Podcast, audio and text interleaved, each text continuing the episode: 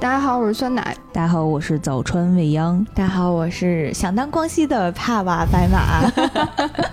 这是限定之条的新一期节目。嗯嗯，然后我们今天要讲的作品不是日漫，对吗？是日漫，是日漫。电锯人不是跟那个漫威那些是一块的吗？是，你说的是电锯人是吗？钢铁人。对，我们今天要讲的是《电锯人》。嗯嗯，然后《电锯人》这部作品吧，是呃，目前为止还没有。动画化的一部漫画作品，呃，这部作品经常还翻译成《炼巨人》，它是藤本树创造的一部漫画。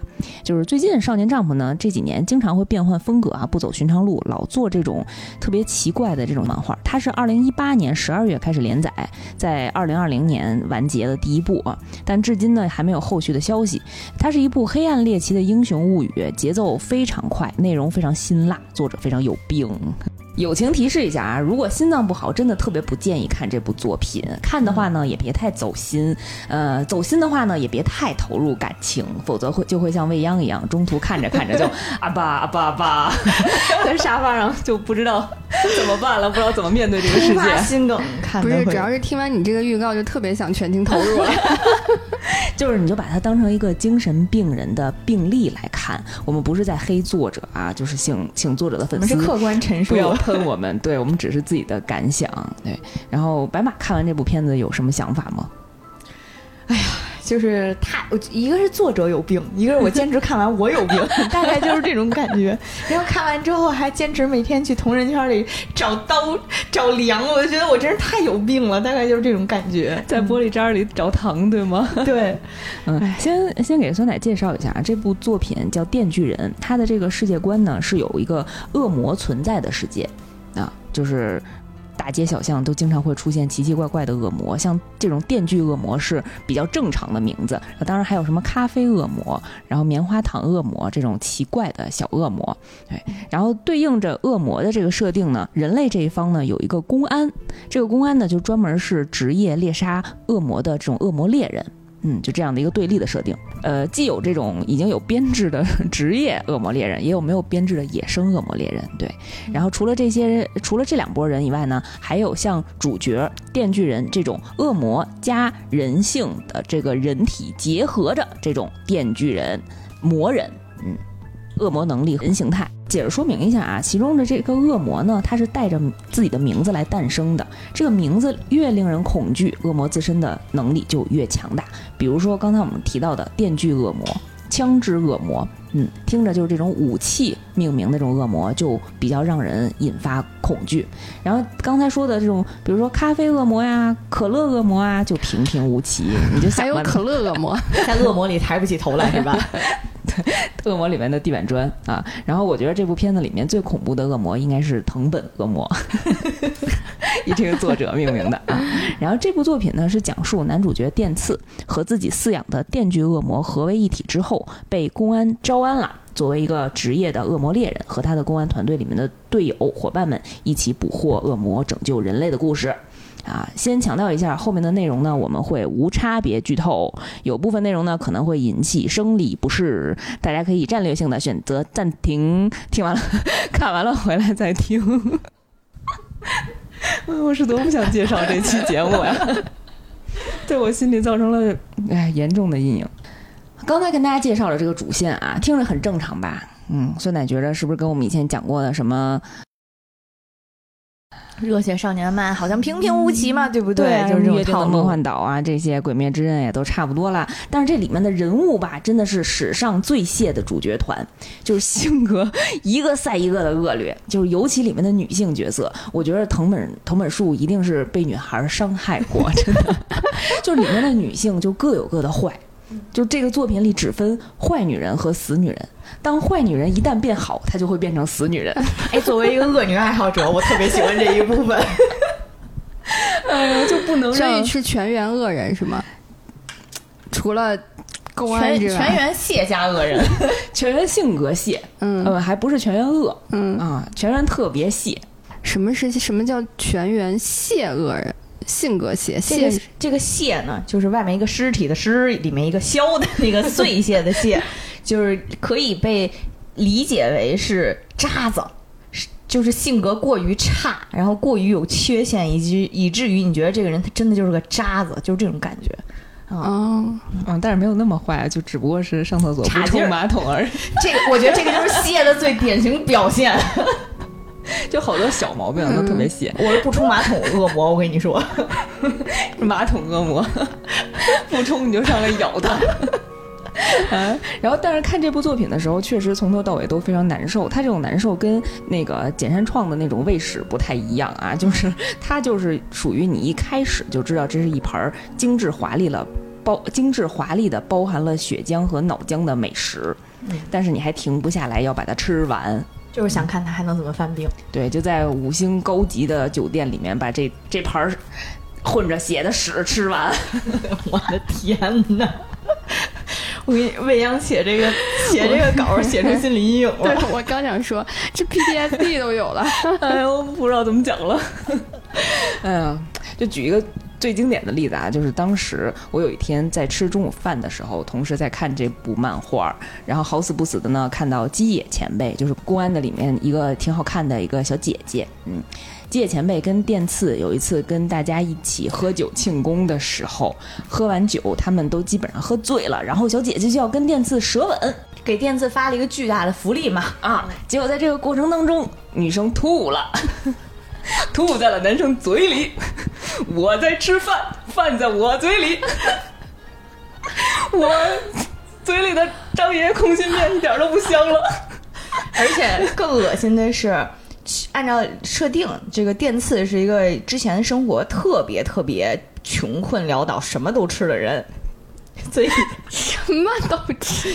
所以下一幕他条件反射的他厌了。酸奶说：“这集我能走吗？”哎呀，酸奶拆耳机、撂话筒了，真的。我这面前的芒果都不香了。哎呀，反正就是这么一个，是不是特别泄？你懂什么叫特别泄了吧？啊，然后，然后这部作品不但泄吧，还特别虐啊！怎么形容它有多虐呢？就是我们从侧面描写啊，展来展开一下，就是，呃，看完这部作品，大家总结出来，人生的四大快乐在于：第一步，不看《电锯人 》；第二步，不看并且观察别人看《电锯人》；第三步，不幸看了《电锯人》。骗别人去看《电锯人 》，我现在就处于人生的第三步，人传人是吗？第四步就是好业，就是说这个好业，它其实是《电锯人》里面的一个经典的名梗啊，因为这部作品确实也比较流行，影响力也挺大的，所以它里面有很多经典的台词都变成了动漫圈的呃非常有意思的梗，然后跟大家一起来分享。所以刚才我们说的第四部好业，其实是来自。漫画里面第五十三话，男主电次喜欢的一个女生叫啊雷赛。当时呃雷赛因为一些原因离开了电次，当时电次的内心独白就是我的心被雷赛夺走了，今生或许不再会有悲喜。然后当时另外一个非常美丽的呃女性角色马奇玛，电次非常喜欢她也是。然后马奇玛就跟电次说我们去度假，嗯，然后电次马上跳起来说好耶。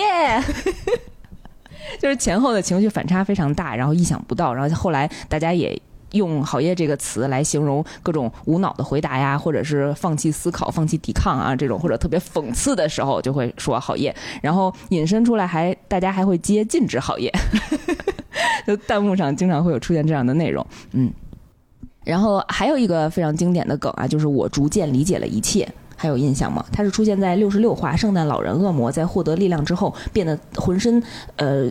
就变得特别猎猎奇的那个身体形态说出来的这个台词就很魔幻很鬼畜。当时他腿都是脸，对对对，他的腿部就由 N 个人的头颅组成，然后串成了一跟串珠子一样。小时候玩的那个手手链，嗯，然后只不过变成人的头，然后组成了自己的腿部，然后上半身呢有超过八只的手臂在那晃，然后整个人呢就像一个怪异的可动玩偶啊。但是一般这个时候别的作品配合的这个台词都是比如说我想杀了你啊，或者是我要颠覆这个世界啊这种。壮志豪言，但是他却说：“我逐渐理解了一切，就特别哲学，然后就让你这个反差感特别强烈。嗯，大家就觉得我看到这个东西不是，是不是因为我没有理解一切？我要理解一切，我也会觉得满腿都是脸，特别好。对，然后还有一个挺逗的台词叫“万圣节”，它是出自七十话的时候啊，白马特别喜欢的呃，来自中国的一个恶魔猎人光熙，他的后宫之一宇宙恶魔发动的一个招式。这个万圣节呢，是相当于给敌人在大脑里灌输森罗万象，把一整个图书馆的书全都灌入到 对方的脑中。当对方一下接触到这种巨量的信息之后，他就会宕机。它它里面的，我以为会脑爆死亡，差不多是那个概念。给那个宇宙恶魔的设定是，如果你自己的认知是一页书的话，那你整个世界的认知就是一本书。但是我这个图书馆是整个宇宙，这个所谓的森罗万象，所以他会他的技能就是把图书馆灌到你脑子里。呃，就是会是一个听起来非常牛逼的一个设定，嗯，但是你大脑一下就处理不了这么多信息，然后就可能就垮了。然后当你理，当你试图理解这些一切的信息的时候，你什么其实都思考不了，你只能思考“万圣节”这个词，直到死亡。可能是藤本树的恶趣味吧，我也不太清楚这个万圣节和大量的森罗万象的信息有什么直接的关联，嗯，可能就是一个恶趣味的设定，嗯。嗯，凡是中招的人呢，他都会一直在重复万圣节，万圣节，万圣节，嗯。所以，当弹你在弹幕里面看到呃 这这一个片段，然后就觉得哇好厉害，或者哎不知道怎么回事，不知道超出理解能力了，然后大家就可以打“万圣节”这三个字。嗯，现在大家可以把“万圣节”打到我们的屏幕上。嗯，然后还有很多这特别经典的梗啊，比如说尸体在说话，是因为呃光熙这个特别厉害的恶魔猎人，他的动作非常快，然后形容他动作快，就是他的敌人已经被割开了头，但是其实那个敌人还在说话，嗯，直到五到十秒之后，然后才逐渐的死亡啊。这个是当时光熙的另外一个后宫指着他对面的尸体、对面的敌人在说的这个台词。那咱们聊聊故事呗。啊，咱们就从这几个特别谢的人物讲讲整体的故事吧。先说说咱们这故事的男主角电次啊，呃，虽然都说这个少年漫画啊，男主角都比较惨，要么就是家破人亡，要么就是孤苦伶仃，但是电次呢，惨的让人特别唏嘘。这个漫画一开始的时候给我的冲击力就特别强，白马还有印象吗？你是说他连蛋蛋都卖了这件事儿，对不对？一上来呢就讲电次特别惨，他一个人孤苦伶仃的长大，父亲欠下了巨额债款，然后自杀了啊，然后黑帮天天追杀他，让他还钱还高利贷。然后开始的时候呢，电次就在自言自语的盘算啊，说我卖了一个肾，一百二十万，我卖卖了一个蛋，十万。我卖了个右眼三十万，我欠多少债来着？三千八百零四万。哎呀，就是一个天价。然后又开始盘算，我除了卖身上这些器官呢，每个月还可以砍树，能赚六万块钱。为什么可以砍树呢？就是因为电刺啊有一个宠物叫波奇塔，这个宠物长得像一个小狗的样子，但是呢，它的头上长出来了一个电锯。它虽然身体是个小狗，但其实它就是一个恶魔，它就是那个电锯人的核心啊。这个波奇塔是从哪儿来的呢？是因为小的时候，是因为电刺小的时候，父亲在死了之后，黑道来逼迫他，第二天要拿出七十万，你不交钱呢，我就杀了你。电刺在走投无路的时候啊，突然在街角发现了这个受重伤的波奇塔，电刺呢就已经呃心灰意冷啊，决定把自己的血贡献给波奇塔，因为这个作品的设定里。所有的恶魔喝到人类的血之后可以恢复体力，于是，在给波奇塔喂血之后呢，跟波奇塔签订了契约，就是我现在救了你，我不让你死，我也不想死，希望你能帮帮我。于是波奇塔呢就跟电次一起继续生活，两个人相互陪伴着，一起吃饭，一起睡觉，一起成长了大概呃七八年。后来电次发现了一个新的赚钱的方式啊，就是给黑道打工来杀这个恶魔，杀一只恶魔就能有三十万入账。哎，扣掉欠款和那些利息之后呢，然后发现还能买片面包。嗯，对，发现还有大概一千八百日元合人民币，也就是一百零六块，可以够这个月的生活费了。嗯，这个电次啊，非常的穷，他能穷到什么地步呢？就是当时黑道有几个人就戏弄他，说你不是为了钱什么都能干吗？就是我先有烟头，我跟抽完烟，你把这烟头给我吞了，我给你一百日元。然后电磁就可把电磁高兴坏了，还有这么好的事儿呢啊！然后三下五除二直接就含嘴里了。但是等人走了之后，他又吐出来了。但是跟波吉塔说：“你看，咱又有了一百块钱。”然后又能撑三天。就你看到这儿的时候，特别心疼，特别惨啊！就是这个小孩子虽然身世非常惨，但是非常乐观。你也不知道他是乐观还是傻，反正在第一话呢，就给大家的冲击力非常强。电次在最开始的时候，最大的愿望就是能够吃上涂满果酱的面包，在屋里打着游戏，然后被女孩子拥抱着，很卑微、很卑微的愿望。这边电次还在做着白日梦呢，然后突然黑道呢就过来跟他说：“我这有一大活儿，你跟我来，我有好多恶魔，赶紧给我杀了，我可以给你钱。”但其实啊，这些黑道已经被恶魔啊控制了，被一个叫丧尸恶魔的人控制了。他想要恶魔猎人死。因为他不希望在我管辖的地盘里有恶魔猎人这种杀恶魔的呃人类存在。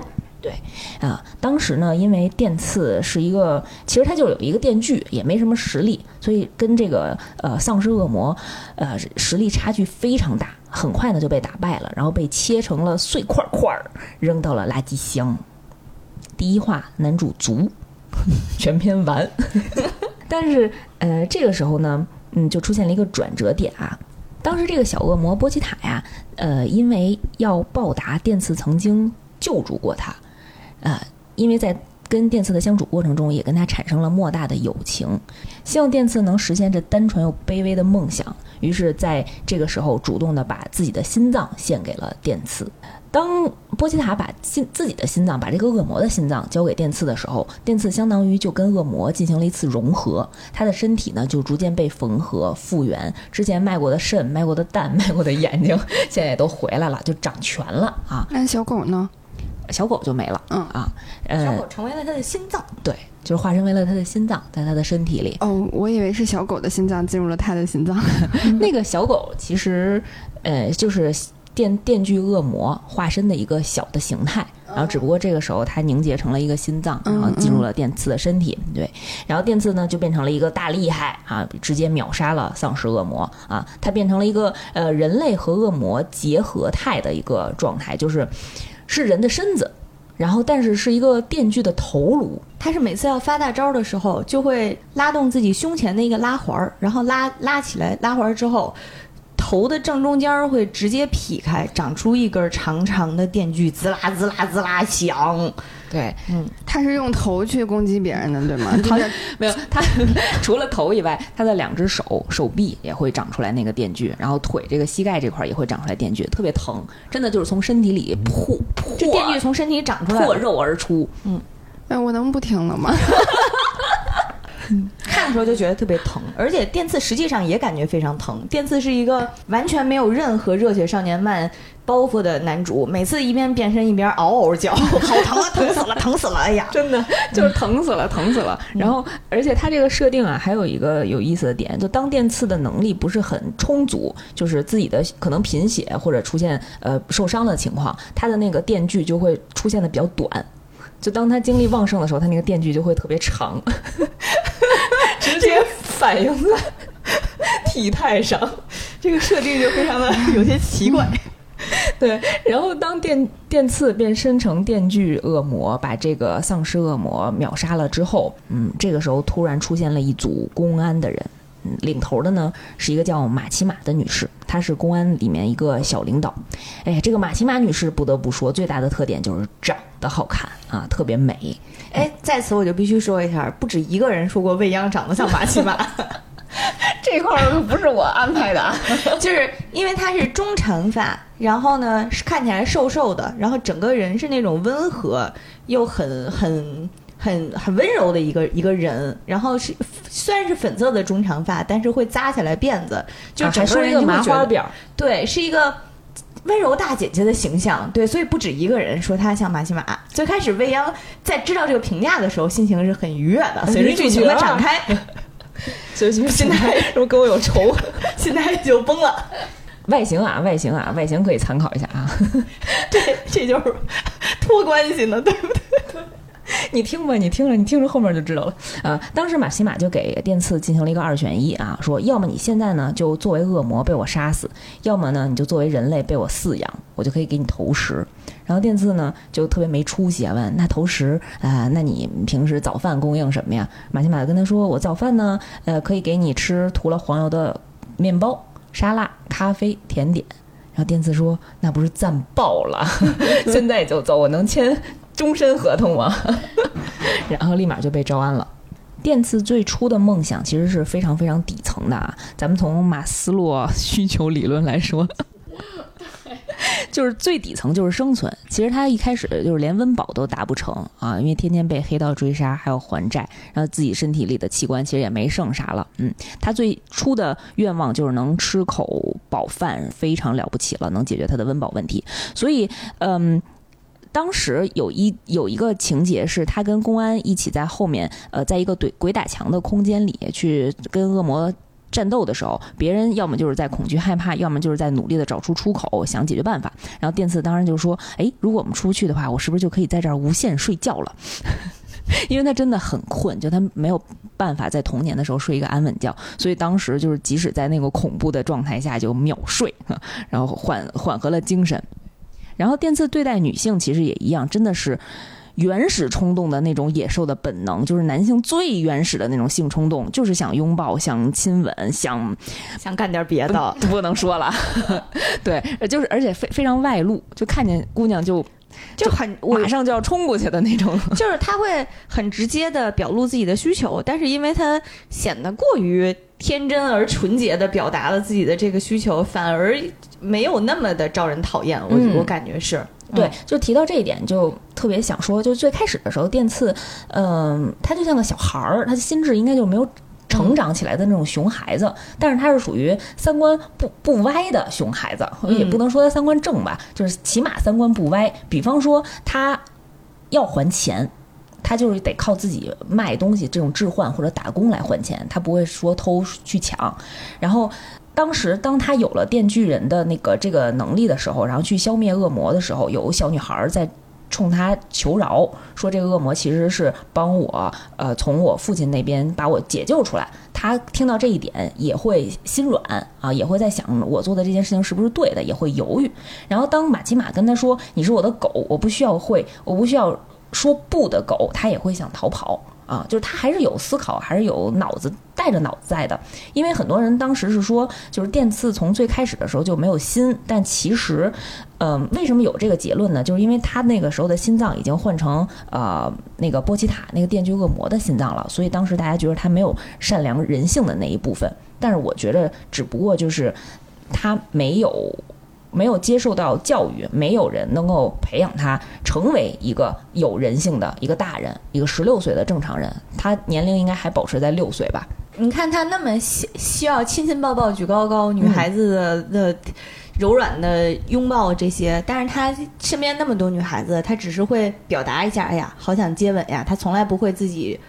在没有经过允许的情况下去贸然的做什么事情？没错，而且他会问别人，对，就是会像一个小傻子一样去问别人，但是他绝对不会贸然的去做一些事情。对对，他会，嗯，面对面对别人的提出来的要求，他会说，那如果是这样的，我就能得到一个吻的话，我就愿意去做，就是会表现出来一个非常天真的样子。嗯，他还是有人人类的那种。就底层的契约精神的，对，就是我完成这个任务，你就是可以让我摸胸，那我就拼了命了完成这个任务。嗯啊，而且当时在战斗的过程当中，如果有战友死亡，他自己还会反思，就是说，你看别人都会哭啊，我为什么不会哭？我为什么不会沮丧？嗯，如果是他。去世了，我可能没准沮丧两天，我就又能快活度日了吧？嗯，我是不是连自己身为人类的呃这种人性也丧失了？嗯，就我觉得会反思，难道不是一个人性很宝贵的特征吗？所以我觉得电次最开始的时候还是还是还是一个很正常的人，只不过就是心智没有那么成熟而已。嗯，能有反思精神以及最底层的契约精神，已经打败世界上百分之八十的人类了。我觉得 你说的特别对啊。虽然少年漫画里面就是近几年的这种少年漫里面的主角好像都是不不疯魔不成活的属性，嗯，但是电锯人里面的主角就疯的不一般。嗯，虽然说电次是一个非常。怎么说呢？就是有着自己原始需求的一个人，但是他整个人其实是一种特别纯情和纯爱的那种那种气场。嗯，呃，剧情里面有一段的设定是说，因为电锯人这个。呃，设定上是非常非常强的，他能够通过杀害敌人来获得无限供应的血液，相当于半无敌状态。嗯，有动机嘛。对，所以全世界的人其实都想得到这个所谓的电锯人的心脏。然后，当他在被无数人围攻和追击的时候，电刺提了一个问题，说为什么大家都想要电锯人的心脏，没有人想要电刺的心脏嘛？嗯，就当时说完看完这句话的时候，我觉得哦，我的心脏被击中了，我想要你的心脏，就是特别觉得特别。可爱的那种感觉，就是他是在，嗯，万般凋零之中，在世界中心呼唤爱的那种感觉，嗯，会觉得还是一个挺可怜又可爱的角色，嗯嗯。就说到刚才说的那个经典的台词啊，就大家都想要电锯人的心脏，不想要电刺的人，啊，我就想到中间一段挺关键的剧情，就是一个坏女人变成好女人，然后变成死女人的 雷赛篇，嗯。啊，当时其实是发生在一个雨夜啊，呃，就电次呢在路上偶遇了一个咖啡厅打工的妹子，这个妹子呢就非常频繁且主动的来接触电次，对他笑啊，然后跟他说话。然后教他呃游泳啊，就带他接触他这个十六岁的少年儿应该日常接触的事情。嗯，然后一下电次就被吸引了，虽然心里一直在念叨着，哎呀，我的心是属于马奇马的，但是我的身体却情不自禁的经常到这个店里来跟雷赛约会，然后来跟雷赛聊天儿，然后来想也想去抚摸他，也想去啊触碰他。我觉得这一点其实特别能体现电次作为一个从来没有被爱过的人，他其实就是如果你爱我的话，我就会全情投入的去爱你。嗯，他其实你看他对马奇马的迷恋，除了马奇马确实非常漂亮，又给他果酱面包吃之外，有个很重要的原因是马奇马一见面就给了他一个特别坚实的拥抱。哦，对，没错。对，所以我觉得这一点能体现出电锯电刺真的是非常缺爱。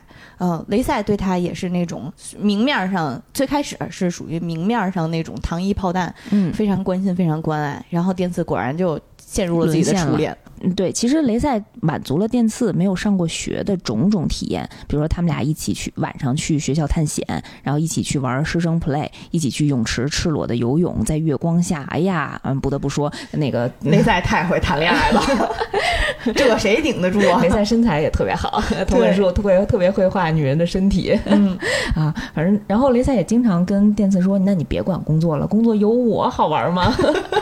我们一起私奔吧，然后就邀请多次邀请电次私奔，但是都被拒绝了，啊！但是雷赛的这种赤裸裸的勾引呢，背后其实是赤裸裸的背叛。哎呀，电次好惨，这个可能又是藤本树的一个恶意。当时，当时的情境是在一个烟花庆典上，在最后放烟花的一瞬间，两个人在接吻。就是电次和雷赛在接吻，一般这都是日式漫画或者日剧里面最浪漫的一个桥段。哎，我作为一个雷赛党，此时我必须要 出声了。嗯，他俩在接吻的前提是雷赛最后一次又问他：“我们去私奔吧。”嗯，当时呢，嗯，电次说的是一度是犹豫的，他犹豫的是：那我好不容易才过上了这种安稳有面包吃的生活，然后好不容易适应了，要被接纳了，我真的要私奔吗？当时雷赛提了一个。灵魂问题，你是不是心里还有别的女人？我觉得这一些个问题和后面的发生的故事有很重要的关联。嗯，就是问了个死亡问题呗。对，然后结果就是死亡回答呗。对，嗯，所以在他们两个人接吻的过程当中，再一次的，呃，电次在被吻之后发出了惨叫，然后跌坐在地上。发生了什么呢？发生了什么呢？雷赛一张嘴。发现他嘴里有半截电刺的舌头，呃，对，所以其实是雷赛呢再一次的欺骗了电刺，把他的舌头咬下来了。呃，为了什么呢？原来他也是来偷电刺心脏的，啊，这个人呢是一个炸弹恶魔，炸弹恶魔好像也有一拉环儿。对，是在脖子上的，还挺色气的。对，俩人都是对着拉拉环，然后一个变成炸弹头了，一个变成电锯头了。别提多般配了，我跟你说。对，所以当时是电刺大声的喊叫着，所有人都要电锯人的心脏，就没有一个人想要电刺的心吗？我认识的女人啊，好像个个都要杀我呀！电刺是不是太惨了啊？之后呢，就。嗯，藤本树给大家带来了一段还非常激烈、非常精彩的战斗打斗画面。我太期待动画化了，这一段怎么拍呀？我都不知道，满脑子血浆的感觉。对这段呢，既疯狂又刺激又好笑，就是他通过各种镜头切换，就没其实，嗯。有一点儿富坚义博的那种感觉，就是前一秒战斗力天花板的那种副队长，自己还在那装逼吹牛逼呢啊，就特别强，我们俩就过来就没问题，我跟你说搞定了。下一秒就是呃，电刺在车前看见打大灯打在对面炸弹恶魔的身上，然后两只手一手拎了一个人的头，就这样的冲击的对比，我觉得真的有点富坚义博那个味儿了啊。虽然经历了这么一。一趟惨烈的战斗，但是其实结果呢，还是电刺这波人打败了雷赛，打败了呃炸弹恶魔。打败之后呢，电刺其实也念在自己跟雷赛确实有一些感情啊，也没有直接把他交给公安，然后把雷赛放走了。其实当时电刺在放走雷赛之前，问过雷赛说，要不要我们就私奔吧？他终于想清楚了，对，终于想明白了。早说这这事儿。就没那段打斗了。我在想，是不是因为觉得人打的太厉害了，咱俩出去接活儿吗？对，反正电刺在经过了这场战斗之后，发现自己内心还是很喜欢雷赛的，也是希望跟他走。但是当时雷赛的给了他一大逼斗，就没跟他走，没没给他直接的正面的回答。雷赛好像设定上是直接又把电锯的脖子给电刺扭断了，扭断了，说你长点记性吧。嗯。但是电刺也最后喊着跟他说：“我下午还会在那个咖啡厅等你啊，就希望你能来。”但是在这个过程当中呢，雷赛就被马奇马干掉了啊。其实他还是想去找电刺的，一距离那个咖啡厅也只有二十米的地方就被马奇马埋伏了啊。当时呢，我比较破防的一点是在于，呃，一个特写的。鱼眼镜头的画面是电刺捧着一大束花，非常期待的等待着门口的来人。你那个时候觉得他真的已经爱上这个姑娘了。其实，在他们两个接触的过程中，虽然说整体是一个以欺骗为开始的呃交往，但是雷赛在过程中给电刺了很多。次选择的机会，比方说他们在教室里看着雨水的时候，他曾经就问过电刺说：“乡下的老鼠和城市的老鼠，你觉得哪个好？”乡下的话，它是非常安逸的，嗯，没有什么危机，但是有可能吃不饱，很穷困的生活。对，但是在城市里有很多好吃的，有各种糖衣炮弹，有各种奶油奶饼干、呃蛋糕、奶酪，但是却非常危险，你每天都可能下一秒就会面临着死亡的威胁。嗯，电刺选择了在城市里。嗯，因为他想吃好吃的。因为从他俩的人生经验来看，电刺属于是从小一直在乡下吃不饱，所以他对于他来讲，此时此刻我终于能当城里的老鼠了，那我得把这碗饭好好的吃好了。但是对于雷赛来讲，雷赛是一个一直从小被培养的杀手哦，所以他等于过着的是那种城市老鼠的生活。他打了几十十几年，终于要终于有机会了，他想去当。乡下的老鼠，所以其实他俩的人生在因为自己背景的原因有一个巨大的错位。我其实觉得这个这他俩这段真的是纯爱戏，太纯爱了。本来雷赛很早就有机会杀了他，他俩在出狱的时候呢，在一个雨夜里吧，嗯，然后走进了电话亭躲雨，正好当时电刺也在，嗯，电刺在那个里面的时候，他应该是，呃，当时像变魔术一样说：“我给你一朵花儿吧。”然后他就。一通呕，然后他把嘴里藏了一朵花湿淋淋的甩在雷赛的脸前，就是那一幕，就真的是又浪漫又恶心。你居然会被这个情节打动？我还刚才想了半天，怎么一开始就特别说电刺会谈恋爱呢？就但是对于雷赛来讲，那一幕就是让让雷赛破防了嘛？就是为什么会有这样的可爱的傻子？我都不忍心骗他了，是吧？对我都不忍心骗他了，是那种感觉。虽然这段算是个悲剧吧，嗯，情绪起伏也比较大，但是我们也在这个过程当中，嗯，我觉得让电次感受到了，呃，一丝爱情，嗯嗯，毕竟其他人给到他的都是虚伪的东西，我觉得他在雷赛给到他的这个虚伪的交往里面，获得了真的一丝真挚的爱情，挺真挚的，就是只不过最后你心里有人嘛，对吧？没人，他也会要这个心脏啊！我我我我深刻存疑，如果当时电锯电刺愿意和他去私奔，去当乡下老鼠的话，雷赛最后不会杀他的，俩人就亡命天涯呗。对，你像雷赛最后的选择是，明明该逃走，然后还要去咖啡厅里见电刺这件事情，我觉得是已经证明他一定他是愿意为爱去冒险的。嗯。行呗，反正这片子就不能有好女人。对。说到这个好女人和坏女人啊，我们再说回来，再说说刚才我们提到的马奇马这个角色。刚才马马也提到了啊，马奇马他是一个公安的负责人，他是外表沉静、遇事不惊、聪明敏锐、长相优雅，梳着一个很温温柔的啊粉红色的单马尾的麻花辫儿，就是他的他的这个整个造型，他和他的人物性格其实是很违和的。嗯，违和在哪儿呢？嗯，就是一开始呢，你会觉得他是一个类似于黑寡妇那种国家秘密组织的直属精英，后来发现，嘿。他还真是个国家 秘密组织的直属精英，嗯，只不过处理事情的方式很不人类，嗯，因为他就不是个人类，嗯，他是一个支配恶魔。哎，我们在这儿就直接剧透了啊！刚才我们前面已经铺垫过啊，不要怪我们。然后马奇马是支配恶魔，他是和日本外务大臣签订契约的这么一个恶魔，他直接跟政府高层进行汇报啊，所有的公安的。呃，恶魔猎人其实都是他养的狗，都是他在所需要的地方使用出来的道具工具人儿，嗯，所以他对人类其实是没有任何感情的。当你知道这个设定之后，你在面对后面的这些剧情，就可能不会那么崩溃，嗯，因为他是支配恶魔，所以他处理事情呢都是以绝对的目的性出发，为了达到目的是不择手段的。比方说，当时有一幕在新干线上，呃，从他是从东京应该是去到乡下吧，出现了那个。枪击事件死了很多公安同僚，就这些其实都是马奇马奇提前已经预料到的，但是他没有去阻止，他不会因为说，呃，我要尽量减少伤亡去做这件事情，我是以他是以我我怎么达成目的，然后去为初衷去推进所有的事情的。呃，当时造成了这些伤亡之后呢，整个公安里面就进行了一些重组，然后由马奇马统一进行指挥，变成了独揽大权。所以人命对他来讲是不重要的，目的才是。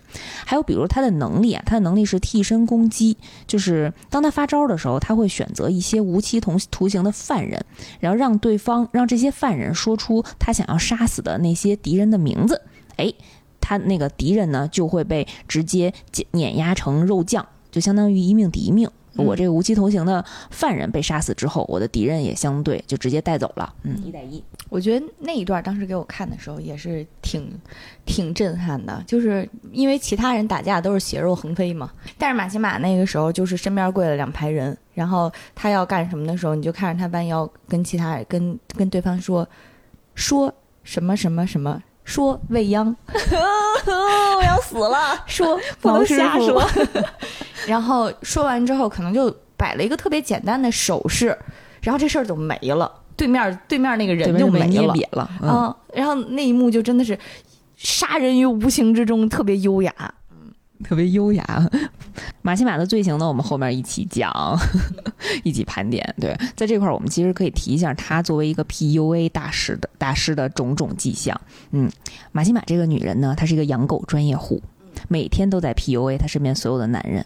她会发，她发现电刺是一个。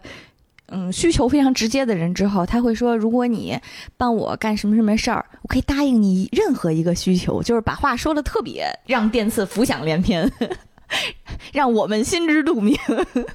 对，就是各种擦边球啊！特别经典的一幕就是当时电次跟基野舌吻之后，不是吐在了嘴里吗？哎呀，又。讲一遍这个故事，对电次造成了这个永久性的伤害之后啊，毕竟是初吻，电次当时就觉得完蛋了。我的初吻是呕吐味的。对我接下来就是所有的亲吻，可能都会回想起这个呕吐的味道。当时马奇马就把正在正叼在嘴里的棒棒糖直接塞进了电次的嘴里，然后跟他讲：从现在到死为止，电次君会体验到各种第一次，根本没有空间去回忆这种呕吐的味道。比方说。你现在的间接接吻就是珍宝珠的可乐味，你第一次的这个间接接吻就是可乐味的。哎呀，谁会不喜欢呢？谁会不喜欢这种会说话、长得又好看的大姐姐呢？真是。然后，比如说，他还会在跟电次嗯交流的时候，比如说，如果你们在饭桌上交流，你看到电次脸上有那种米饭粒儿，他会拿下来吃掉。嗯，谁会不喜欢这种大姐姐呢？这是什么？中学式的 甜蜜谈恋爱的这种做法，真是。然后或者他会在电刺怀疑自己、怀疑人生、怀疑觉得自己是不是不是人类、没有心的时候，扑过去，扑到电刺的胸前，用耳朵伏在他的胸口，去听他的心跳声，然后跟他说：“呃，你的心跳声我听到了，证明你有心，是不是特别会撩？是不是茶艺大师？虽然属于职场性骚扰，但是我刚想说，作为一个上司，这样过分了吧？嗯，但是电刺吃这一套，马西马可能是对症下药。没错，特别对症下药。比方说，当时他要把电刺和另外一个女生帕瓦塞到早川秋他们家的时候，早川秋一开始是非常拒绝的。马西马就会跟他讲说：“你是我最信任的人呀。” 你看看说的是是人话吗？我非常生气。嗯，我刚才我们刚才提到帕瓦拉，我们再展开介绍一下这个女性角色。嗯，帕瓦是我觉得特别像白马的一个角色，除了她上厕所不冲马桶以外啊，她是一个呃魔人，也就是血之恶魔和人类的一个结合体。她是可以操纵血液的啊，外形特别可爱，属于那种呃呃金黄色长头发。啊，胸大的妹子，但是这个胸大 不是金发大胸的这个典型代表的那个胸大啊，这个胸大是人工的，是垫起来的，嗯，是配了好多层垫子的啊，不好意思啊。然后它是一个小恶魔的这个形态，有头上有两个尖尖角，然后如果吸血吸到满足的时候，那个角就会变成大大的尖尖角，也是跟电刺一样，有一个指示长短的，对，啊，他特别性格特别有意思，就是酷爱抢人头，特别爱炫啊，就是特别爱说假话，特别爱说假话，而且他说假话是发自内心的，就他先他连自己都忽悠了，先把自有自己的记忆忽悠瘸了，然后再告诉别人。比方说他。嗯，有的时候遇到处理不了什么事儿，或者是想忘记什么事儿，或者做错了什么事儿不想承认的时候，他就会主观的改变自己的记忆。比如说不小心误杀，把别人杀错人了啊，就会说这是电刺杀的，电刺动的手，电刺先动的手。你还是个编剧。比如说他们提到俄罗斯的时候，然后帕瓦就会说爷在俄罗斯有别墅，邀请你们去度假。一本正经，一句话都不能信这个孩子。比如说，当时他开着小红的车撞了人，然后就会跟小红说：“撞完人之后，他他人还在驾驶座上呢，然后跟副驾驶的小红小红说：‘这是你的车，这人是你撞的。’完全无视现实，扭曲现实立场，真的是，哎呀，特别会说大话，特别有意思。呃，其实最开始的时候，他是骗了电刺的啊。电次身边的女人真的都特别坏。最开始的时候，因为嗯，有一个跟他一起生活的小猫啊，被只被蝙蝠恶魔抓住了。然后蝙蝠恶魔呢？要挟他说：“你必须要拿人类来跟我交换，我就会把猫还给你。”当时帕瓦就骗了电次，说：“我的猫被抓了，你跟我一起去打败那个恶魔。”其实他就是把电次献给了那个大巨大的一个蝙蝠恶魔。但是当时呢，这个蝙蝠啊不守武德，他在吃了电刺之后呢，不守承诺，连连帕瓦的猫和帕瓦一起都吃掉了。电刺当时在答应跟帕瓦去救猫之前。嗯，帕瓦其实许诺过电刺，如果你能帮我把猫救回来，我就能让你摸胸。嗯，所以当电刺被吞下去的时候，心想说：“这哪行啊，我的胸没了呀！我被吃了不要紧，我的胸被吃了，这这可不行。”然后，于是情急之下就自己变身，然后拼上了性命，然后把这个蝙蝠恶魔从内到外的就是杀掉了。这块非常有意思，就是电刺能为了胸能拼命，就是特别单纯，但是强烈的信念。就他那时候还说呢：“你们大家都看不起我做的事儿啊，你们都有伟大的目标，你们可以啊，你们崇高的理想，你们。”为了守护家人而战，你为了保护猫咪而战，你们有这种高贵的理由去战斗。我为了胸而战，怎么就不行了吗？我一个年纪轻轻的男孩子，我不好色，我还干啥呀？我非得有这种普世价值观里特别有意义的事情才能去才行吗？嗯，我非非得非得有这种深刻的初衷才行吗？啊，在这儿我就特别想讲一个故事。嗯，就是姐夫当时呢有一次在，姐夫这会儿出现不像好故事。就是姐夫当时在有一次面试的时候啊，面试官问他说：“人生当中遇到过什么特别大的坎坷？是怎么越过的这个坎坷？”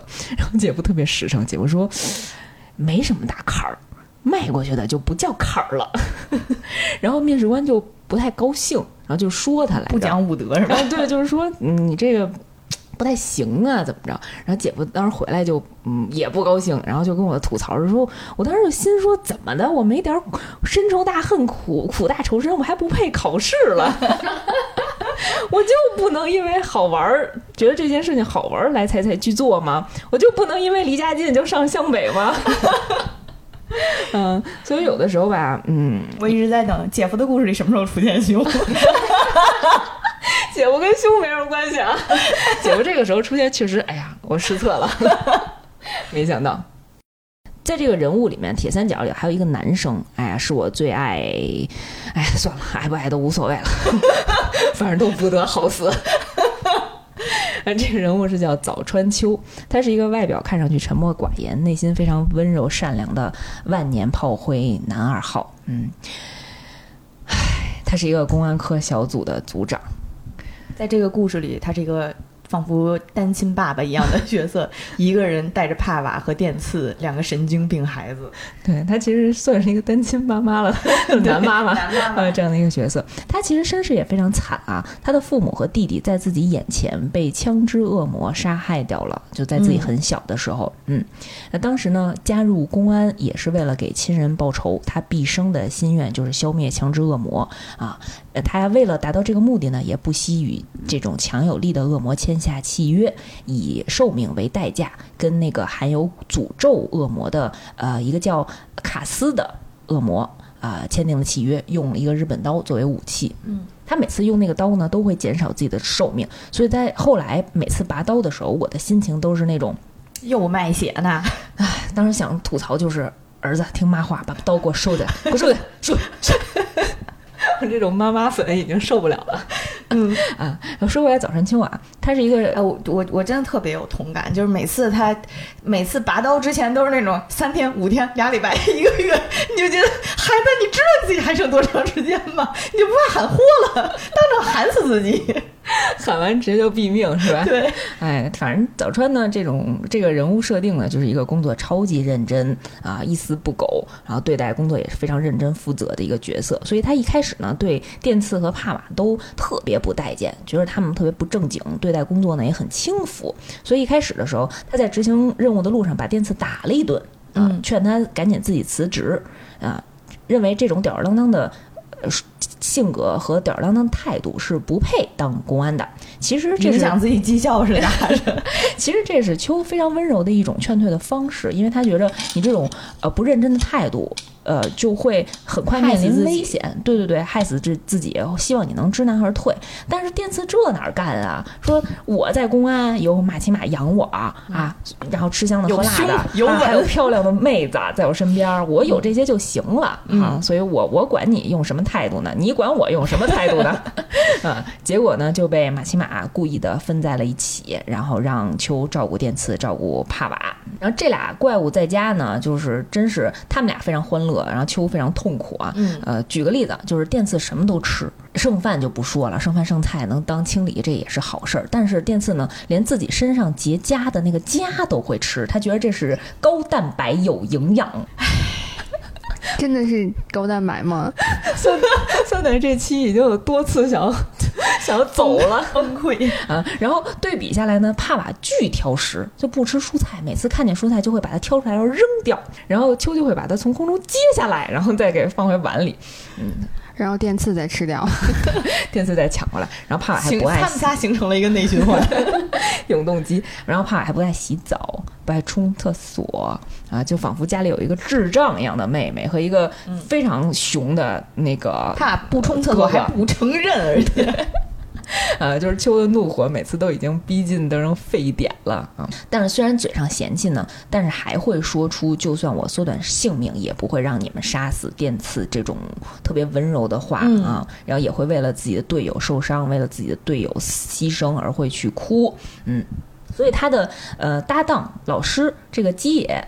基野前辈非常不想让他继续从事公安的这一行业，就希望他能够放下仇恨，退出这个组织。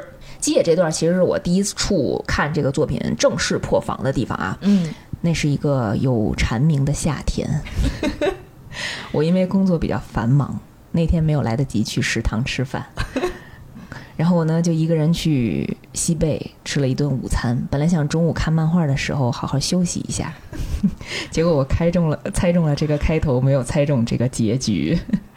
赶上了这一段剧情是吧？真是，我真是太惨了。就虽然从前面的剧情很多细节都能看出来，基也是非常喜欢秋的。嗯嗯，呃，因为秋非常非常善良，也会为别人。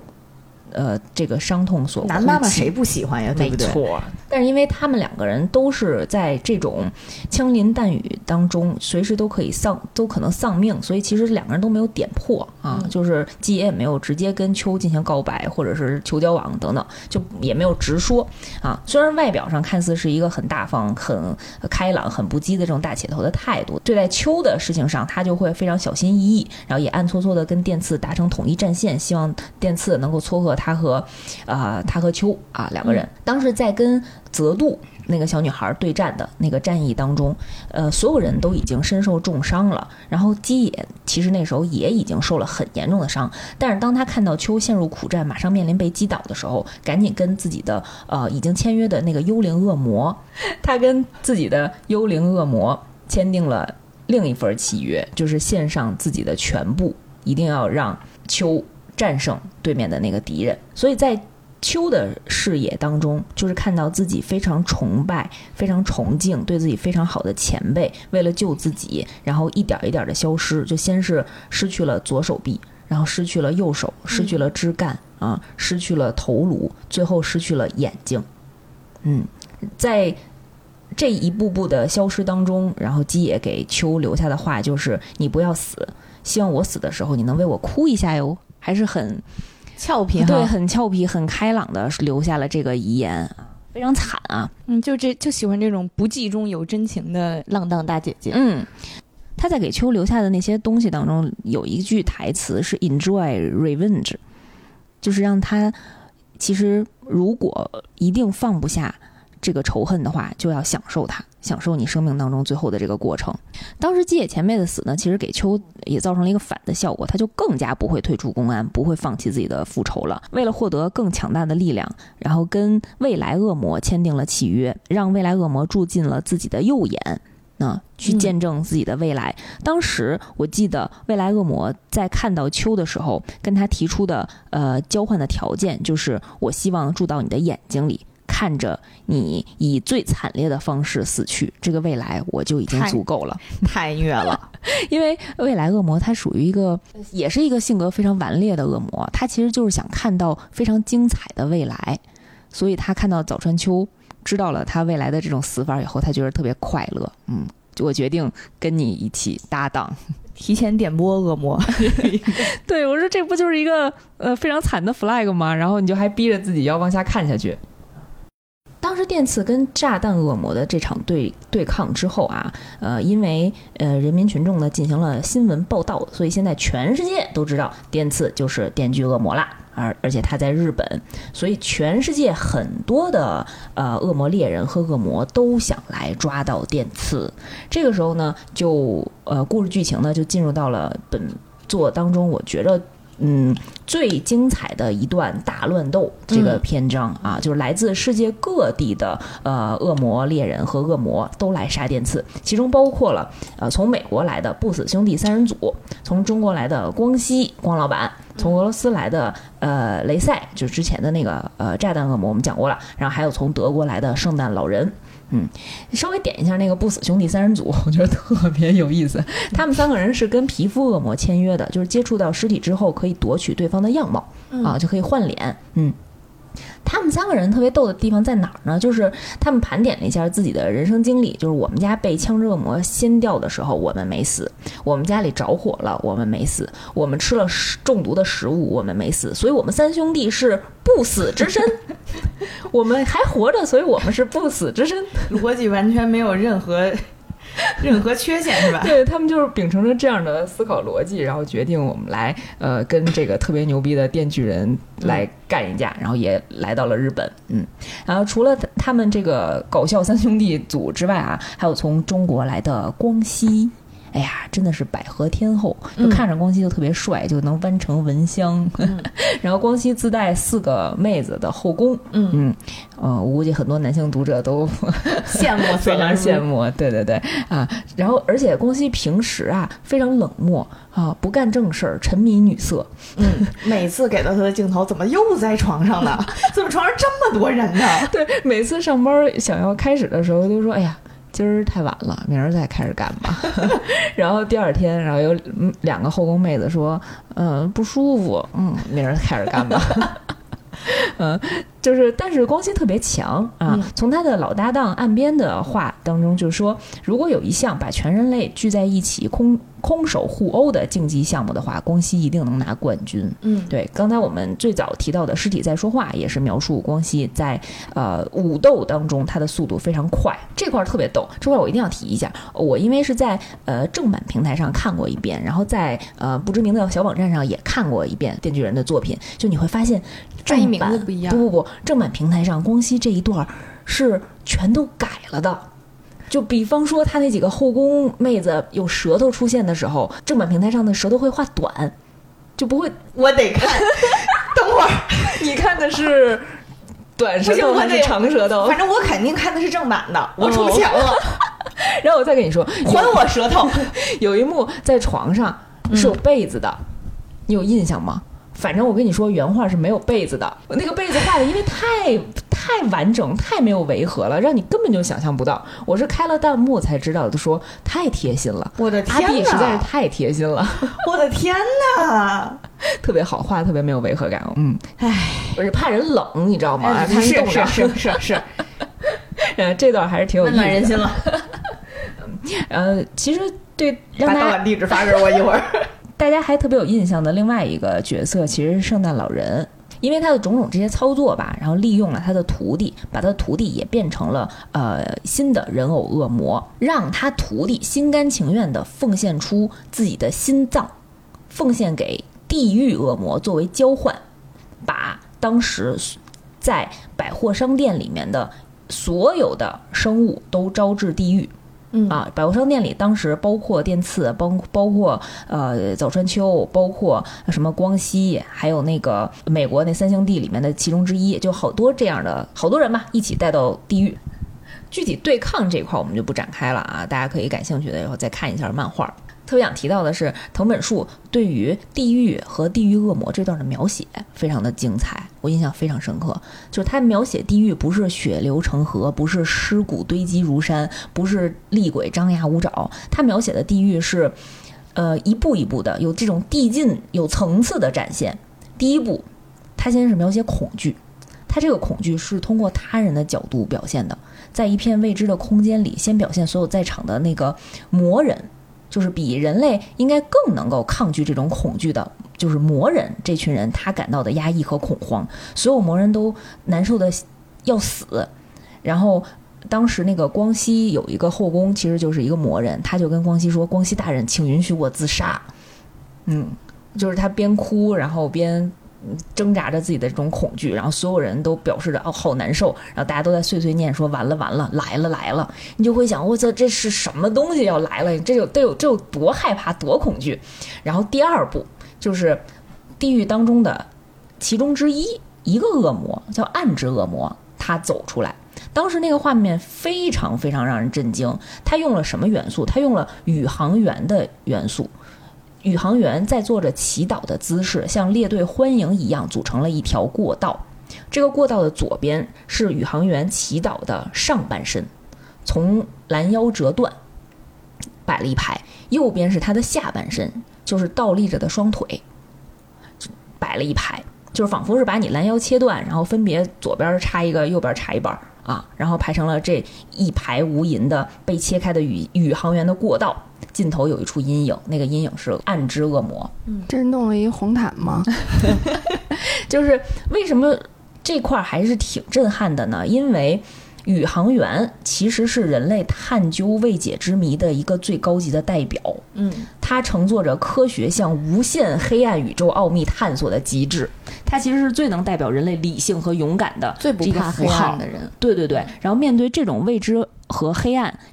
他他们陷入疯狂，只能选择向虚无和更高一级别的这种生物进行祈祷。你就觉得还挺唏嘘的啊！就科学，然后你就变成一个这种宗教的姿势。嗯，就当时，然后第这个这个已经有两部去展现地狱了。第三部就是当大家还没有看清来者的时候，只听见一个小青蛙的一个叫声，所有人的双臂都会都被切飞了，就是切开，然后飞上了天。啊，然后再想动一下的人，只要他稍微一动，就会被捏碎。啊，我觉得整个这三波操作，然后展现这个地狱跟大家的呃，跟现实上当中的这个等级的差非常大的这个这波操作，还是挺挺有意思的。就什么那那波牛逼的人，什么光熙啊，什么暴力恶魔呀，还有我们的那什么小鲨鱼呀，直接就就被秒杀了，就秒没，就碎碎了啊，对不对？碎渣渣了。嗯，当时看的时候就会觉得，哦，不是吧？这个后面一定还会复原吧？他们从地狱里出来，就没准就活过来了啊！事实就觉着，哎呀。打脸打得太快，自己想太多，就这个人物在这儿死了，真的是死了。反正经过了一系列的混战吧，反正最终他们又从地狱出来了，然后我们就进入到了呃这个漫画的最终篇章。行吗？锵锵，在我们的挣扎之中，锵锵。我们先盘点一下，在这个阶段还活着的人啊，早川秋接回了一只胳膊，现在变成独臂大侠杨过了。嗯啊，然后身上多了好几个恶魔，对他被称为恶魔公交车。但凡打不过了，找一个恶魔，咱俩签个契约吧。你看我身上还剩下哪块儿，我给你换一换。没错。然后帕瓦当时呢已经接近痴傻的边缘了，因为他被暗之恶魔洗礼之后就特别害怕黑暗，然后回家之后就总觉着啊暗之恶魔就跟着他们回来了，想把他抓回地狱，就一直哭闹，就有点像傻了一样。六岁的一个小孩儿一样，恢复了自己怕黑、怕床底下有东西、怕衣柜里有东西的那种感觉。嗯，每天抱着电刺。在经历了这么多之后呢，电锯人三人组啊，铁三角、早川秋、电次和帕瓦，呃，回到了自己的小家当中啊。这一段的剧情还是比较温馨的啊。虽然大家都很惨，都受了很严重的伤。秋呢，用一只手做饭；那电次呢，每天负责给帕瓦喂饭，然后照顾他的起居。嗯，甚至当马奇马。他最喜欢的马奇马向他发出邀请，两个人去度假的时候，他也因为没有办法照顾帕瓦，委婉的拒绝了。孩子真是长大了，真是长大了。对，然后他在家呢，就陪着帕瓦上厕所和洗澡，完全看的时候就是那种兄妹家人的感觉。就是最开始的电次这么渴望与女性肉体接触，然后到他跟帕瓦两个人一起在浴缸里洗澡。就是你从画面和从心境当中，就根本就完全这时候看不出来一点有男女那种情欲的感觉，你就觉得是一个大哥哥在照顾妹妹。然后当时秋呢要回北海道给自己的家人上坟，电次和帕瓦也非要跟着，就这一路上啊。呃，他们俩呢就在火车上追跑打闹抢吃的，然后又在船上吐，又是在电车电车上做那个吊环做体操，就秋这一路真太累了啊！路上追跑打闹，然后往秋的身上扔雪球，啊，最哎最逗的是他们还在呃坟场上吃人家上供的贡品，嗯，就是虽然很可怜吧，但是也很温馨的日常了，嗯，所以从。这个上坟回来之后啊，呃，秋的心境就有很大的转变。他在跟自己的师傅岸边对话的时候，就是说这两个孩子也稍微有点懂事儿了，电次会听我的话了，帕瓦也不再扔蔬菜了。接下来讨伐枪支恶魔的战斗，我们组能不去了吗？这块我看的时候特别的感动，就是因为早川秋的人物设定就是他是全家人都被灭门了，他毕生的愿望就是亲手杀了强热魔。就岸边也这样反问他说：“如果你们不参加这个讨伐战，你连枪热魔是不是活着，是不是被杀了这个信息都不能知道，你愿意吗？”然后当时早川秋脑内回忆起来的就是帕瓦和电次在地狱被打得很惨，然后浑身是血的那个画面。然后秋说：“我愿意。”因为我怕了。他说到我怕了的时候就不行了，就是老想哭了，就是有一种那个一心想要复仇的人，然后心累了，想要回归家庭，好好跟跟家人过日子的这种感觉。就他的人生彻底转换了一个新的目标，找到了新的意义。嗯，那段真的是特别特别感人，特别特别感人。但是藤本树怎么会有这么好心呢？藤本树根本就没有心，得安排你们一家人整整齐齐呀。所以第二天，他们三个人就被马奇马叫到了办公室，然后呃，马奇马就跟他们说。说，呃，听说你们不想参加呀？他们三个不能辞职吗？可没想辞职。就是听说你们不想参加讨伐枪支恶魔的这个战战争啊，呃，可以呀，啊，秋你可以不想不想参加，但是电刺和帕瓦必须得参加，他俩从现在开始就不属于你的你的小组了。啊，就你们小组可以不参加，然后他还表现小组只剩你一人。对呀，他还表现了一副特别体贴的样子，就是就是那种，哎呀，你确实挺辛苦的，你歇歇吧。然后这两个人我就带走了，就是这种感觉。啊，秋哪能同意这呀？那这不是违背我的初衷吗？我本来就是为了保护他们俩不参加，嗯，然后没办法，然后秋也参加了。马先马说：“哎呀，太好了，我就知道你们一定会整整齐齐的都来参加的啊。”那。不干人事马西马真的是，既然你们都愿意参加了，那我来跟你们说一下现在的信息吧。嘿，你们猜怎么着？枪支恶魔现在已经被击败了，然后并且被控制起来了。嗯，这就是 三奶已经第五十三次放下了话筒。今天，嗯嗯，这是他说的是真的吗？他说的是真的，就他也给大家解释了一下，就是说这一切都是人类做的局，就是枪支恶魔其实是呃跟人类。缔结契约的恶魔，然后各国呢都在私下流通这种秘密制造的枪支，然后有的时候不方便解释来源的时候，所以对外会散播这种谣言，就是买卖枪支的人其实是跟枪支恶魔签订的契约弄到的这些非法的武器啊，然后在世界上造成了这些呃灾难性的事件，其实有的事情都不是枪支恶魔干的。当时枪支恶魔是被各个大国把肉体切开，分成了几个部分，各自拥有了它的一部分的肉体啊。吃枪支恶魔的肉，相当于给自己上一个巨大的 buff。对，我就最强了啊。然后当你拥有这个肉块的时候，你就随时也可以召以这个肉块的形态召唤枪支恶魔啊。人们越是。畏惧枪支恶魔造成的这种恐惧，然后对他的这个身体就越发的强大。那这样持有更多的枪支恶魔的肉体的国家就更加有威慑力。嗯，其实还是挺有政治政治讽刺意义的，就是你相当于你控制的武器嘛啊。所以在公安他们所谓的这个讨伐枪支恶魔的这个战斗当中，其实并不是嗯人类和恶魔的这种对抗，而是国家之间的战争。嗯啊，就是为了抢夺资源，抢夺这种最厉害的武器的资源，都是为了自己的私利，去把这个枪支恶魔的肉体部分占为己有。嗯，所以说枪支恶魔永远无法战胜，因为它将一直会被利用下去。然后呢，就进到了我特别不想再讲了，但是一定要讲的。尾声部分，重温这部分的时候，我大概努力了三次，中途要么就是去看一下《披荆斩棘的哥哥》的综艺，开心一下；要么就去补一下《环球影城》的路透，休息一会儿。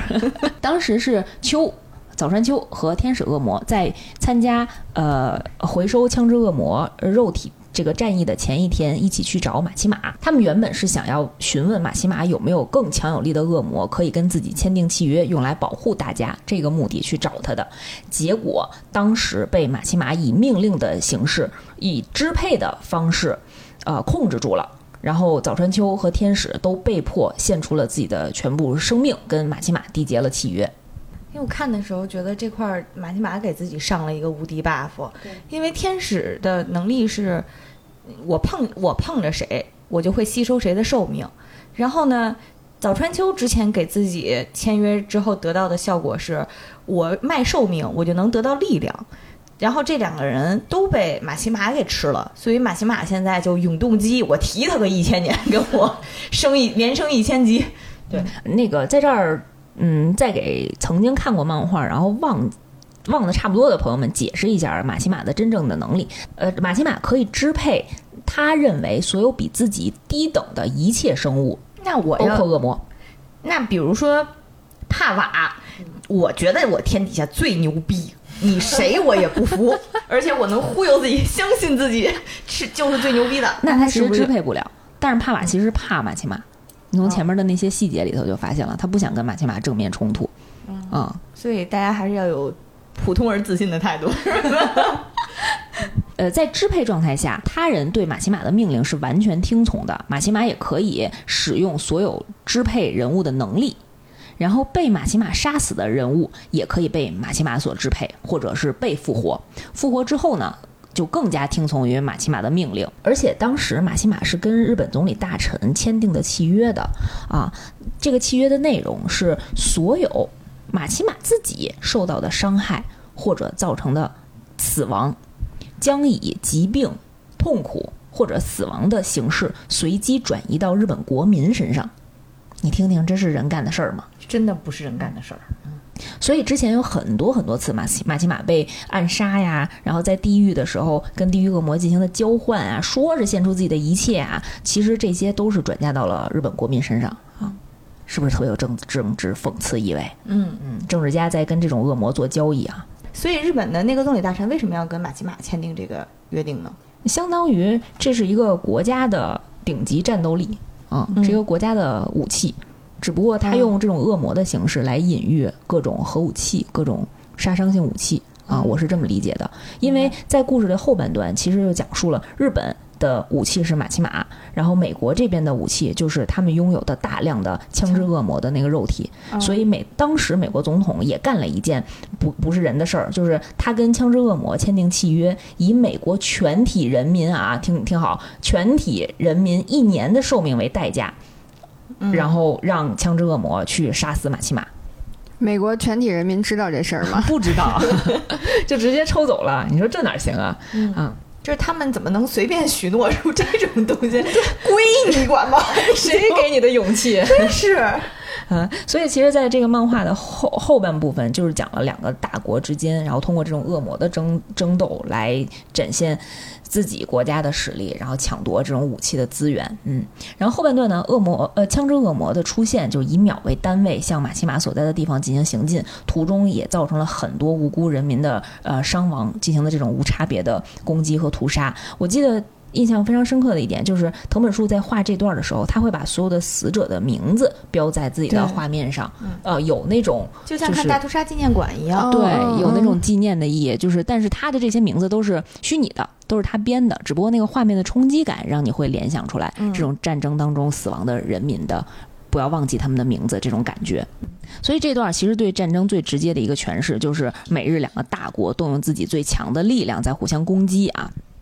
牺牲的居然还是国民，对不知情的国民。这块儿没有直接讲枪支恶魔和马奇马的对抗，反而是转嫁到了小人物的身上，转嫁到了电次和早川秋的身上。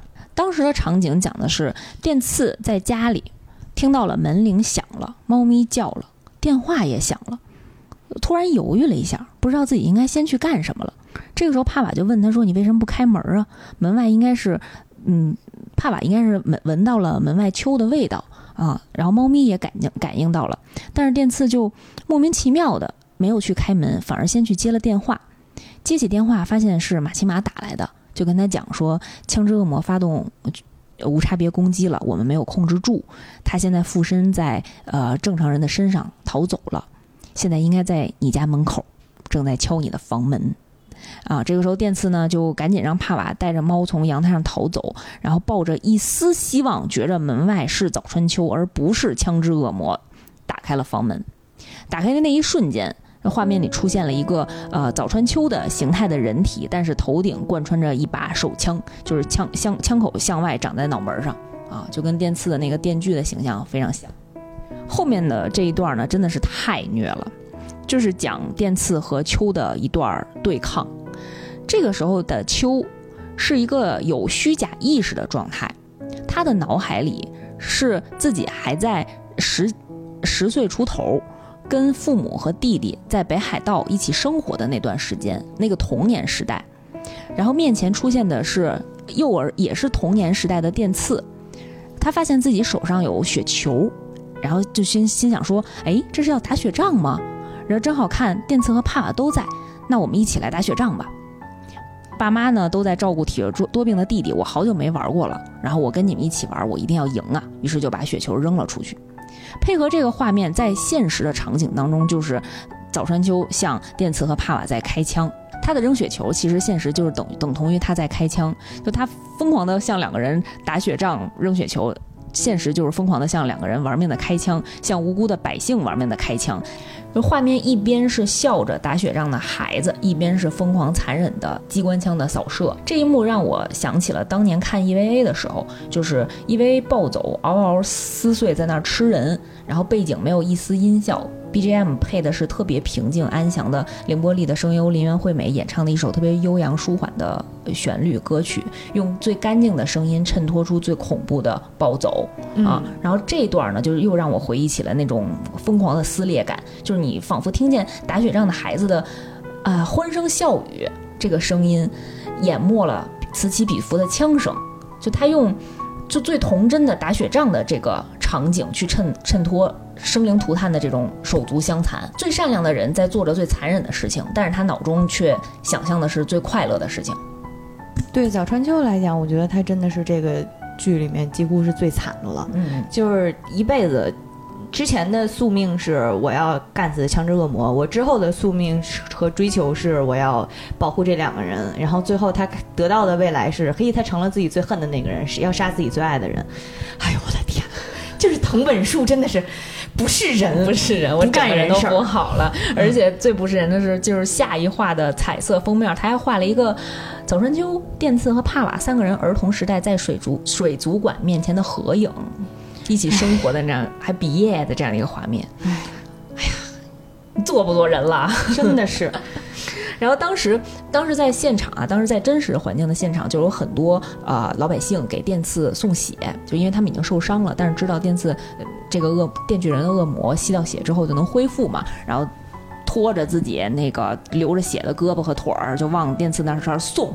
但是就这一段看的时候，你刚开始就会很感动，就觉得人民群众簇拥着你，然后战胜恶魔。但是你转过来心头一想，就是从电刺的角度来想，就是这些人民为了。保护自己的家人，让我杀害我的家人。哎，我我我就也那时候也不行了，这让我情何以堪呀！而且我这个家人如果意识清醒的话，还是希望我一定会这么做。所有的 buff 点全了，已经。我看的时候没扔书嘛，没直接 用 pad 扔的，手机和电脑看的，真的不舍得。嗯，然后当时这个，哎，当时这个剧情。进展到这儿就已经非常惨烈的，没想到后面还能继续升级。就是在幻境当中的早川秋跟电次在打着打着雪仗的过程当中，突然发现小电次哭了，就边哭边向他这边扔雪球。然后从秋的视角里当中是第一次看见电次哭，就经了经历了这么长时间的一起的战斗，就无论是说受过多重的伤，受过多大的悲痛，都没有看见过电次哭。这个时候看见电子哭了，早春秋本来非常快乐的游戏的时间，然后一下子就停住了，一下子就停手了，然后赶紧说：“那就算我输就好了啊！”其实我也不是很喜欢打雪打雪仗，而且还会觉着手特别冷。嗯，然后这个时候呢，早川秋听到了弟弟的呼唤，说把帽子和手套拿来了。秋说：“哦，对了，我想玩的原来一直是街头球。”嗯，说完这句话，整个画面就转接到了电刺用。电锯凿穿了早川秋的身体。从电刺的角度来讲，就是最惨，面对自己亲人最惨烈的一种死法，亲手杀死了自己的亲人。当时这一幕，我觉着还是挺震撼的。就是虽然单看这一幕可能觉着没什么，但是结合之前的内容就特别特别崩溃。刚才白马也提到了，就是电刺和早川秋，一个最早是对生命完全没有任何感知。就不为任何死亡哭泣的电次，哭着杀死了自己最好的战友。一个是曾经温柔的守护世人的这种正义使者，在自己被灭门之后，被自己的仇人附身，在真实的杀戮与虚幻的美好的这种错乱当中，被自己想要保护的人杀死。你能体会一开始说为什么人生四大 快乐第一条就是没看过吗？哎，我有一个问题，如果他的右眼现在有。未来恶魔的话，嗯，那意味着未来恶魔知道他的命运吗？呃，呃，因为早川秋能看到自己的命运吗？未来恶魔可以选择性的给他看不看，所以未来恶魔当时非常戏谑的，中间会给他亮了一个画面，就是告诉他他会被电刺杀死，但是不知道为什么。所以当时秋看见了这一这一幕之后，才去找的马奇马，想要让马奇马救他们，这不。送送人头吗？秋是真的惨，未来恶魔是真的会玩儿。真的狗，真的真的是太是不是人不知道了，未来恶魔真的是狗。哎呀，大家很多弹幕看到这儿的时候，就别的页都是二十多条弹幕、四十多条弹幕，然后这一幕就是两千多条弹幕，全写都是藤本树，你杀人诛心，你滚来打雪仗。你以为这是最惨的吗？其实还不是。你这话 说了好多次了，对吧？第五十三次了。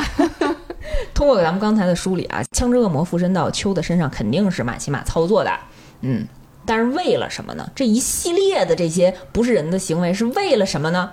其实目的都是为了让电次一步一步的杀死自己自己的亲人，而且当时马奇马还当着电次的面儿在自己的家里把帕瓦也杀掉了，那个也是非常经典的一个镜头，我们就不展开了，我哭累了啊。再说说原因，就这些个恐惧，不行，这么虐我不一定要一定要讲一下，就是，嗯，电次本来是去马奇马家寻求安慰的，然后呢，寻求安慰的时候，当时马奇马说：“哎呀，你看你也实现了我的心愿，你也弄死了强制恶魔，哎，那我之前答应你为所欲为，你可以提一个需求了。”然后当时电次其实有点放弃人生希望的时候，他说的是他没有提其他需求，他说的是我想当马奇马女士小姐的狗。说这样的话，我可以不用思考，我也就不用痛苦，我就可以，我没有心，我就可以不用痛苦。然后马西马女士高兴的接受了，接受了之后，给他下的第一条指令是门铃响了，你去开门吧。这个时候，他一开门儿，她看到的是帕瓦特别开心的拿着蛋糕站在门口。为什么呢？因为这一天是电次的生日。下一秒呢，就是马奇马举起了自己的手，砰的一声把帕瓦打碎了。那马奇马为什么要这样呢？对你说的，你问了一个非常好的问题，为什么要这样呢？其实马奇马的最核心的呃目的是为了破坏波奇塔，就是电锯人和电刺的契约。因为波奇塔把心脏给了电刺，让是为了让电刺过上普通的日子，为了让电刺幸福，所以马奇马就要破坏这个幸福，这样他们俩的契约就不不能实现。怎么破坏啊？咱们先说怎么破坏，就是让电刺先过上普通的日子，先让电刺得到幸福之后，我再把它一手破坏掉。太缺德了。太缺德，缺德恶魔真的是。所以第一步，先给他正常的工作，先给他拥抱，先给他温暖，先给他好吃的，先让他果腹，然后还安排了非常好的队友，成为了家人。当你习以为常之后，再统统给你毁掉。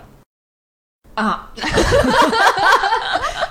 场面一度非常安静，已经不知道再怎么骂了，骂累了。一旦呃破坏了这个幸福，嗯，波奇塔和电刺就没有完成这个契约。波奇塔的电锯人的这个心脏其实就不能属于电刺，这样马奇马就有机会获得电锯人的心脏。他是个收集癖呀、那 他不是收集癖，他非常不爽电次拥有马电锯人的心脏，是因为他是电锯人的头号大粉丝，他是电锯人的独唯粉丝，他是电锯人的私生饭。这谁能想到呢？你说说，真是这也太儿戏了吧？是不是有点随意呢？真的 就是 他就是为了嗯不行，我的偶像怎么能让你所拥有？对，我就把我的偶像为什么要过这种平凡的生活？为什么要拥有平凡的幸福？我们这就我的偶像必须活跃在舞台上，不能够退出舞台。这是事业粉是吗？对你说的对，这是事业粉儿这个词特别好。对，他就是事业粉。那这时候咱们再说说电锯人究竟是谁啊？我为什么能让马奇马这么跪倒在电锯人的这个电锯之下，做了这么多不是人的事儿？电锯人是地狱的英雄。只要你在地狱的任何一个地方大声呼呼救，他就会现身，会把面前的恶魔四分五裂。然后，当然了，同时呼救的那个恶魔也会粉身碎骨。救了个寂寞呀！真是，就算打死在地狱，也不要干这种这么无意义的事情，对不对？就是一带一嘛啊。然后所有被电锯人吞噬掉的恶魔，连他的名字都会从这个世界上消失掉，就相当于不存在啊。因为我们最开始讲了，这个电锯人作品的设定里，恶魔是带着名字产出生的。当你把这个母名字抹杀掉，这个恶魔的品种就不存在了，绝种了，直就接绝种了、啊！所以，比如，比方说，如果电锯恶魔把饥饿恶魔杀掉、嗯吞噬掉以后，世界上就没有饥饿恶魔了，世界上就不会有饥饿了。所以，马奇马要电锯人干什么？他要支配电锯人，他要利用电锯人创造出一个更好的世界，把所谓的死亡、战争、饥饿这些恶魔通通的消灭掉。听着耳熟吗？反正我觉得那个灭霸呀什么的都干过挺多这种事儿。艾伦直呼内行，灭霸直呼同伴，真是。所以整整个作品最开始的时候，为什么波奇塔会被那个小的电磁救了？就是当时那个马奇马带了 N 个武器恶魔和电锯人对战，然后那个电锯人受伤了，附身到了一个小狗身上，然后跟电刺遇见到了，产生了后面的这一系列的故事，就圆上了。最后呢，电刺和马奇马也展开了一场世纪之战，也很精彩，大家可以自己去看一下啊。呃，最后这个处理方式，我们想提一下，真的是非常绝。当电刺把马奇马干掉之后，嗯，因为恶魔是能够无限重生的，他不是马奇马当时不是有一个技能，就是他跟国民，他跟呃内阁总理大臣签订契约，可以转嫁到国民身上这个死亡吗？电刺是以一种爱的方式去消灭了他。所以不是以伤害他的方式消灭他，所以就不能转嫁到国民身上。这个爱是什么形式呢？就是当电刺发现发生了这么些事情之后，自己把马奇马杀了之后，自己居然还喜欢马奇马，但是他做的那些事情不能被任何人原谅，所以我就和和你一起背负你的罪恶吧。于是我决定和马奇马合二为一。合二为一的方式就是把它切成了丁儿，削成了片儿，做成了饭。炒成了菜，熬成了汤，吃进肚子里吸收掉。这是电刺爱的方式。生姜炒肉，生这生姜炒马奇马，木须炒马奇马，醋溜马奇马，西红柿炒马奇马。哎呀，就用真的用这种不可能完成的方式解决到了马奇马，然后发现啊，好像也身边好像也没有再复生，然后这个马奇马就被这样。解决掉了，我真是第一次觉着以爱的方式能爱的这么恶心。然后这块在 cosplay 圈，然后也兴起了一波风潮，就是马奇马的 cos 变成史上最简单的 cos，就是做一桌菜，特别逗啊！虽然马奇马死了，但是支配支配恶魔还是会循环出现啊。于是，在故事最后出现了一个小女孩儿。这个小女孩叫纳尤多，她是支配恶魔下一个轮回重新附身的一个小女孩。就是那她既然左右支配恶魔都会回来，那我辛辛苦苦做那桌菜是因为什么呀？就是因为我想吃吗？我是这么理解的，就是马奇马和支配恶魔结合在一起，成为了呃被日本政府、被内阁总理大臣呃利用的这样的一个武器。哦，但是如果你重新附身之后，他只不过就是一个支配恶魔，啊，他具有这个支配恶魔的能力，但是他那些意愿什么的，是的，是的，他还可以重新去塑造人性的，他也不是那个私生饭、事业粉了，没错，他还是一张白纸，只不过他可以有这个支配的这种能力、这种属性，对，所以其实，嗯，当那个电刺的师傅岸边找到这个纳纳尤多的时候，也跟电刺说了，我不能交给国家。啊！我一交给国家，又变成下一个马西马，所以我希望你能够照顾他。电次慌了，我说我刚吃了他上一代呀，说我实在是最近不想吃肉了，吃不动了呀。嗯，但是他就把那个奈尤多养在了家里，就当成一个小妹妹一样。然后当时呢，波奇塔就给他电次其实托梦。嗯，就跟他说，我最大的梦想呢，就是被拥抱。但是因为我的力量太过于强大，我这个愿望一直没有实现。但是电刺，你通过嗯拥有我的心脏，你帮助我实现了我的梦想，也实现了你拥有正常人类幸福生活的这种梦想。所以我希望，如果你还有精力，还有能力，你还可以帮助支配恶魔实现他的梦想。其实支配恶魔一直也特别渴望。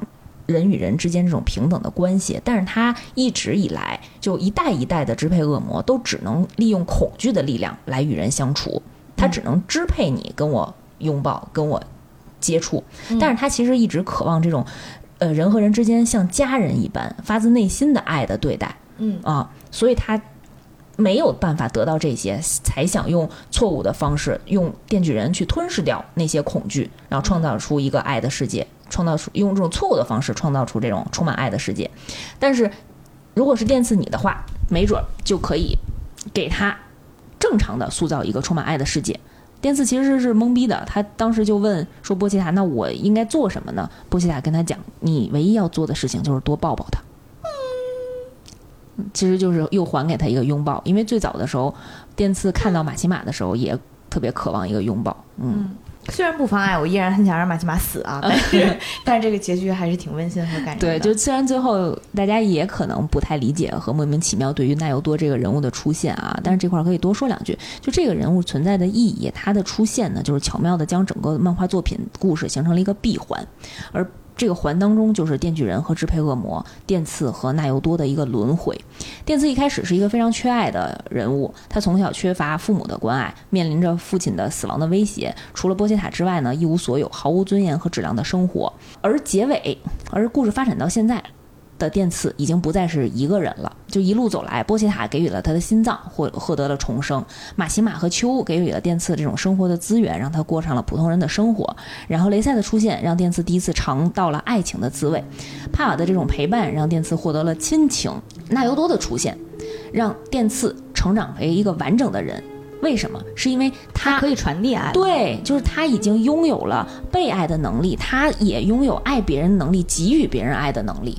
嗯，他会把这段这个温暖再传递给下一个人。嗯，哎，看到这儿的时候真的服了。最后给我们来这么一套，就让就是一个变态站在世界中心呼唤爱的故事。对，就是让你在大悲大喜之后，然后跟你说你要接纳自己，接纳爱，然后再传递下去。而且你要拥抱自己的恐惧，不要害怕它，你要接纳它，你要嗯，你说啥就是啥呗，那还能咋着呀？就是这种感觉，然后然后让我们伴随着这样的一个大悲大喜，结束了《电锯人》漫画第一部公安篇的完结。嗯，我还是挺想看后面的。嗯，漫画的最后一幕是电次终于上了高中，穿上了高中制服，然后迎接新的恶魔的挑战。嗯，听完了以后有什么感想？就最后这主题就特别像前面写了一通，然后给领导看，领导说这不够正能量。少年丈夫说：“你这么画，我们收不着钱呀。”还好坚持到了，还还好我没放弃，真是一脚急刹车上了爱的高速路的这种感觉。哎呀，特别逗的是，我当时看弹幕，有人说：“哎呀，最近少年丈夫，你素挪是腹黑会的单推，马奇马是电锯人的独尾，横批是饭圈害人啊。” 我刚才看的时候还还在感慨，就是因为前面实在是，虽然他的设定还是一个平庸男，就是一个卑微男主努力成长的故事，非常像热血少年漫，但是前面实在是太阴间了，所以我就想说，他们是开发了一个新的热血少年漫的镜像品种——冷血少年漫吗？就是完全没有任何人类存在的痕迹，这个故事剧情难道不是呕吐少年漫吗？对，真的是，唉。听到这儿呢，我也不知道大家是不是都看过这部作品，听的啊，没看过呢，也基本上被我们剧透的差不多了啊。这没看过的算你那前面第几类啊？没看过，现在应该进入好耶的状态了。哎，然后让我们一起来期待一下动画化的制作吧。嗯嗯，行，没什么要说了，终于说完了。哦耶，好耶，好耶。好，那我们开始了哈。好。好，大家好，我是酸奶。大家好，我是早川未央。我忘起名了。你想？大家好，我是嗯嗯嗯嗯，光熙白马。你不是大，你不是帕瓦吗？你不是帕瓦血之恶魔帕瓦？帕瓦拉完粑粑不冲水，我不能接受。他就这么一小点，你不能接受？你不能接受他所有的吗？行，那我是太不一样了。来吧，嗯，他的身体是一个小狗的样子，其实是恶魔的，呃，和不啦不啦不啦不啦不啦不啦不啦不啦不啦，万圣节万圣节。